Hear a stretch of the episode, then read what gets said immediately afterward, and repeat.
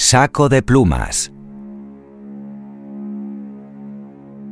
Cuenta la historia que un hombre consumido por la envidia calumnió gravemente a un amigo suyo que había alcanzado mucho éxito. Transcurrido un tiempo y aún arrepentido, se acercó a una mujer muy sabia y le dijo, Quiero arreglar lo que hice a mi amigo, ¿qué puedo hacer? Toma un saco lleno de plumas pequeñas y suelta una por una en cada lugar que visites, dijo la mujer sabia.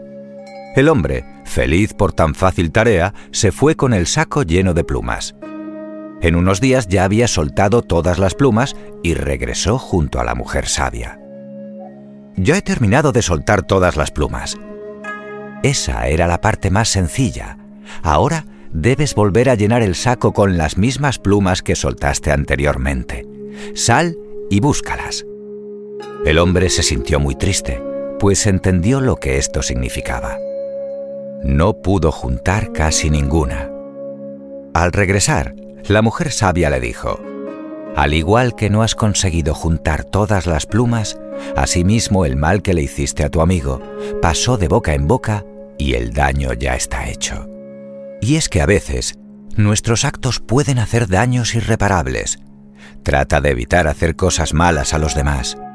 Y si ya lo has hecho, procura pedir perdón de corazón.